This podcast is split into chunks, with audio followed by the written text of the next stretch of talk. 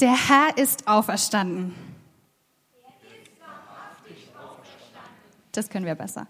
Der Herr ist auferstanden. Der Herr ist auferstanden. Amen. Wenn das mal keine gute Nachricht ist heute Morgen. Wir haben jetzt schon ganz viele Texte äh, für sich sprechen lassen und ich möchte in eine Geschichte noch mal ganz kurz eintauchen, noch mal kurz überlegen, was das bedeuten kann für uns heute. Zu Ostern lässt sich ja nun wirklich sehr viel sagen, aber ich beschränke mich auf ein paar kurze Gedanken. Wir sind mit den Jüngern unterwegs. Die Jünger, die gerade vermutlich das größte Trauma überhaupt erlebt haben, die schockiert, entsetzt und traurig darüber sind, was sie mit ansehen mussten, was ihnen widerfahren ist weil es ihm widerfahren ist. Sie denken nach darüber, was da eigentlich passiert ist und wie es so weit kommen konnte und wer daran jetzt Schuld hat und ob sie sich so sehr getäuscht haben. Und sie laufen irgendwie davon, von Jerusalem, dem Ort ihres persönlichen Entsetzens, weg. Vielleicht in Richtung vertraute Heimat.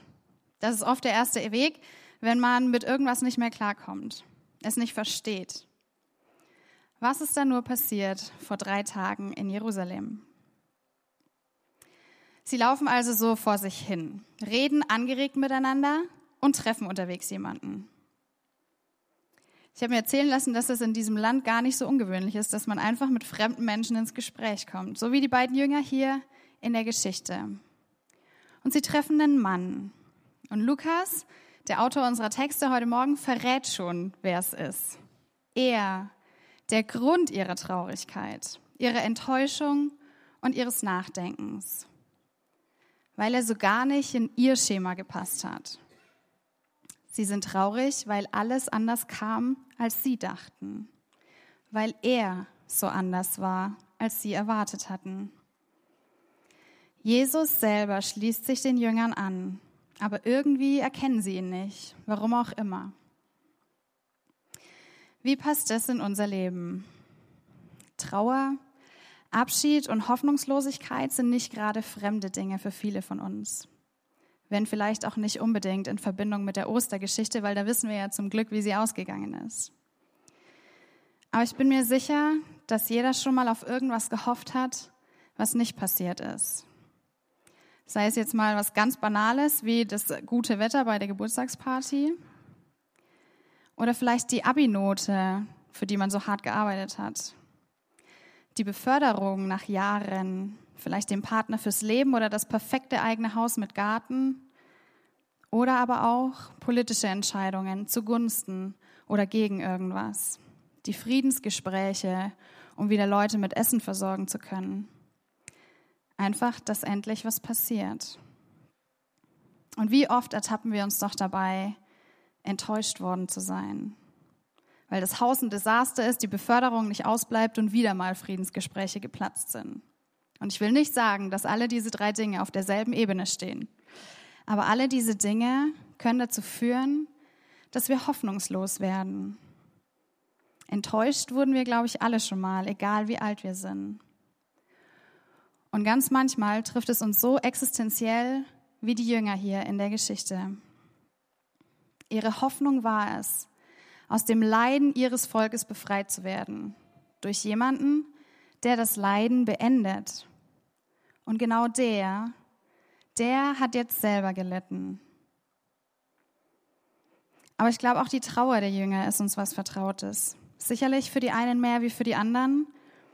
Aber etwas oder jemand zu verlieren, den man mehr als alles liebt, das ist schwer in Worte zu fassen. Und auch die Jünger haben jemand verloren, ihren Hoffnungsträger und damit ihre Hoffnung. Die Frage, vor die uns der Text stellt, ist, lasse ich mich von dem berühren, was da passiert ist mit Jesus am Kreuz, für das es keine Erklärung gibt, die ich irgendwie fassen kann, weil es eben unerklärlich ist. Aber zurück zu unseren Weggefährten. Er, als ob er eine bestimmte Antwort hören wollte, fragt sie, Worüber seid ihr ins Gespräch vertieft? Sie scheinen sehr angeregt miteinander gesprochen zu haben, aber diese Frage, die lässt sie innehalten. Sie bleiben sogar stehen. Und einer unterstellt dem Fragesteller, du bist wohl der Einzige, der nicht weiß, was in den letzten Tagen so passiert ist. Das klingt ein bisschen nach, wo kommst du eigentlich her? Der Fragesteller fragt aber einfach weiter. Was denn? Er lässt sich von ihnen erklären, was sie beobachtet und wie sie das gedeutet haben. Sie reden von ihm als einem Propheten, als jemand, der von Gott gesandt und gesalbt war, jemand, der Wunder getan hat und dann verraten wurde. Andere haben dafür gesorgt, dass er jetzt nicht mehr unter ihnen ist, gekreuzigt. Die einzige Hoffnung zerstört. Der Retter war doch noch nicht da. Keine Erlösung für das Volk. Aber irgendwelche Verrückten, in Klammern Frauen, ähm, haben sie ein bisschen verwirrt, weil der tote Körper auch noch verschwunden ist. Sie haben behauptet, Engel, wie der andere Boten Gottes, hätten ihnen gesagt, dass er lebt. Und tatsächlich war das Grab leer, als jemand nachgeguckt hat. In unserer menschlichen, enttäuschten Hoffnung neigen wir dazu, uns selber erklären zu wollen, was da eigentlich los ist. Jede Beschreibung beinhaltet immer eine Deutung. Sowas wie Objektivität gibt es nicht, jedenfalls nicht da, wo Menschen versuchen zu erklären, was passiert, wo vielleicht der Wurm drin ist oder wer Schuld hat oder warum der andere schuld ist, warum es nicht sein kann, dass er der Hoffnungsträger war. Denn dann wäre ja jetzt alles anders. In solchen Situationen gibt es irgendwie zwei äh, Sorten von Menschen. Diejenigen, die bei sich bleiben und versuchen selber zu überlegen, wo sie falsch abgebogen sind. Ich habe meine Hoffnung fälschlicherweise auf ihn gesetzt. Klar muss ich enttäuscht werden, selber schuld. Und die andere Kategorie, die schiebt die Schuld den anderen zu. Der Hohe Rat hat das gemacht. Der Kollege, der war da drin involviert. Die anderen sind verantwortlich. Und wenn man sich für diese beiden Varianten entscheidet, dann verfängt man sich irgendwie in so selber gestrickten Erklärungen. Und diese geformten Erklärungen halten ganz oft nicht lange. Das Kartenhaus bricht irgendwann zusammen, wenn jemand dagegen pustet. Die Erklärungen, die wir uns machen, warum die Welt so ist, wie sie ist, sind oft nicht zutreffend. Weil wie passt denn dann das leere Grab da rein? Was war die Rolle der Jünger in dieser Erklärung? Oder sogar unsere? Und für uns gibt es wirklich nur diese zwei Möglichkeiten, mit Hoffnungslosigkeit umzugehen.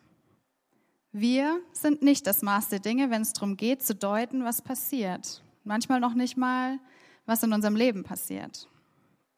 Und ich möchte euch heute Morgen einladen, darüber nachzudenken, ob wir uns von Gott seine Perspektive auf die Dinge zeigen lassen. Wie oft fragen wir Gott danach, was er von der ganzen Sache hält? Lassen wir uns von ihm erklären, was passiert ist? Fragen wir ihn mit unseren echten Fragen oder fragen wir ihn mit unseren Erklärungsversuchen? Der Reisebegleiter reagiert irgendwie seltsam.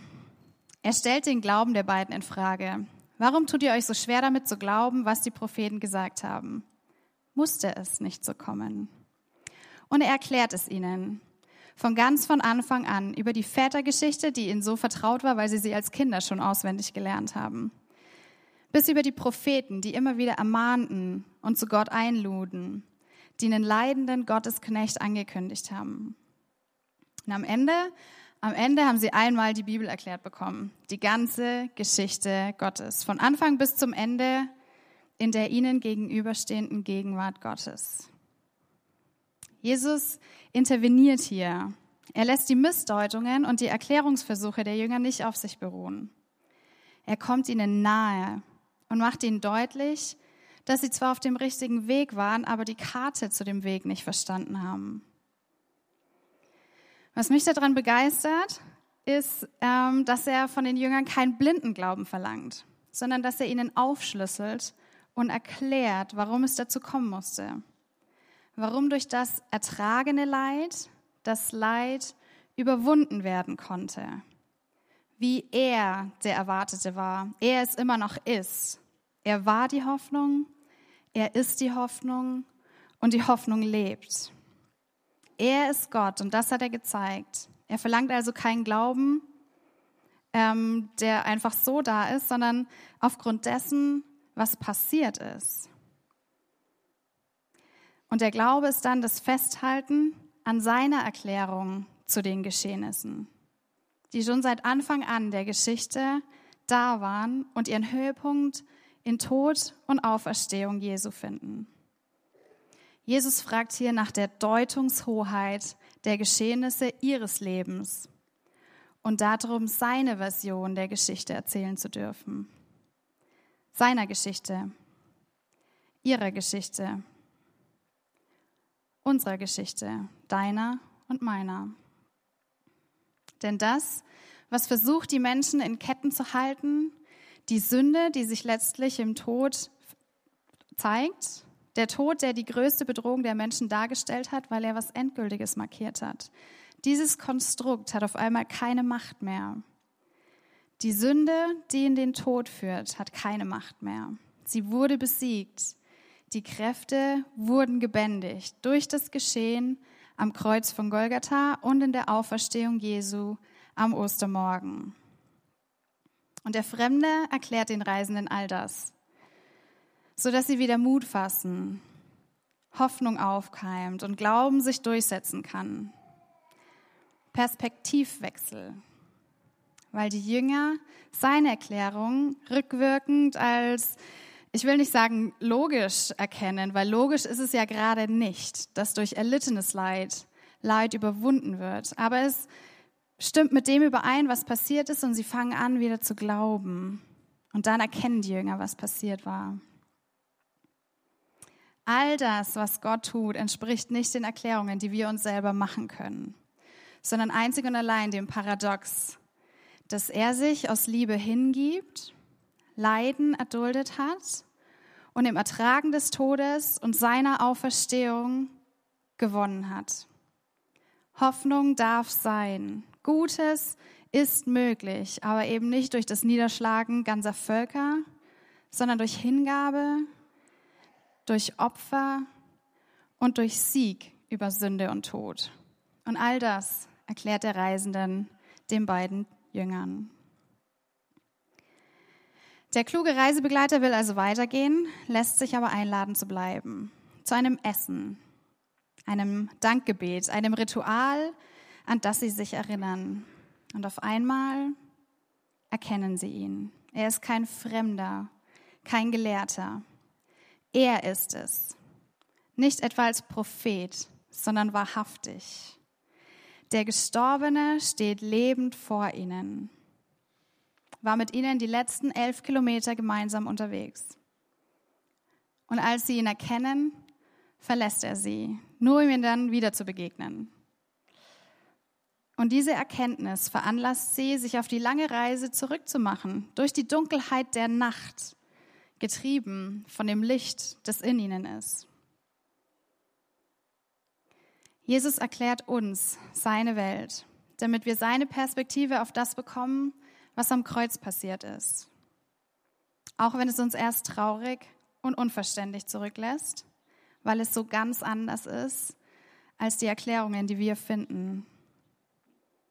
In dem Moment, als sie selber versucht haben zu deuten, was passiert ist, haben die Jünger aufgehört, auf ihn zu schauen und ihm zuzuhören im Schatz seiner Tradition und seines Volkes nach was zu suchen, was ihnen hilft zu verstehen, seine Worte zu studieren oder sein Wesen und seinen Willen zu entdecken.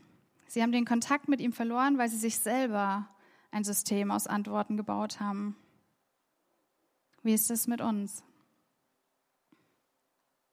Er erklärt uns genauso, was damals geschehen ist und was heute um uns herum passiert.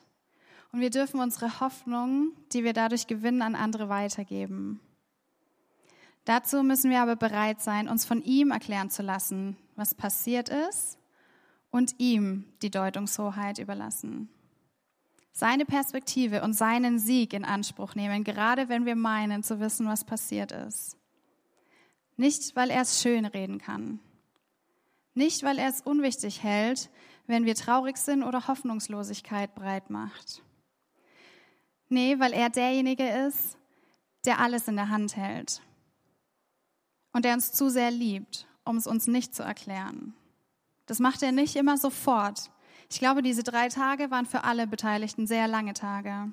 Aber er hält es letztlich in seiner Hand. Tod und Sünde, die so oft versuchen, uns unsere Welt und unser Leben zu erklären, haben keine Macht mehr, weil sie von ihm überwunden wurden. Sie haben nicht das letzte Wort, wenn wir Jesus zuhören, weil er nach dem Tod nochmal gesprochen hat.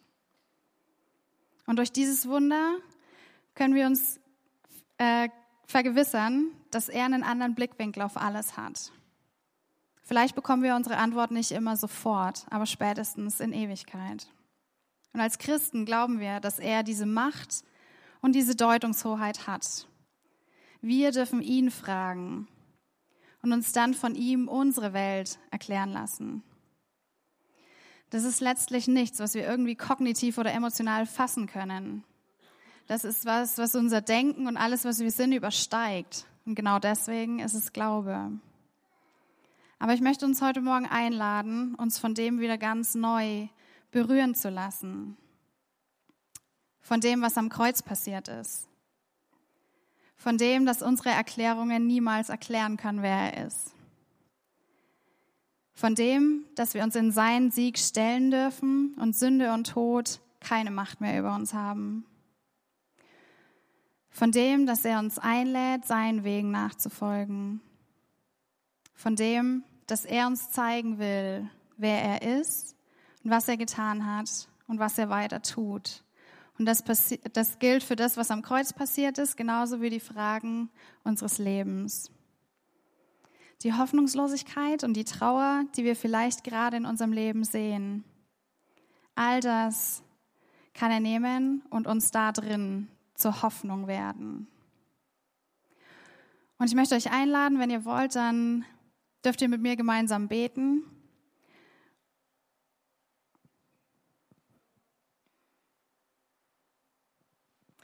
Jesus, ich danke dir von Herzen für das, was an Ostern passiert ist.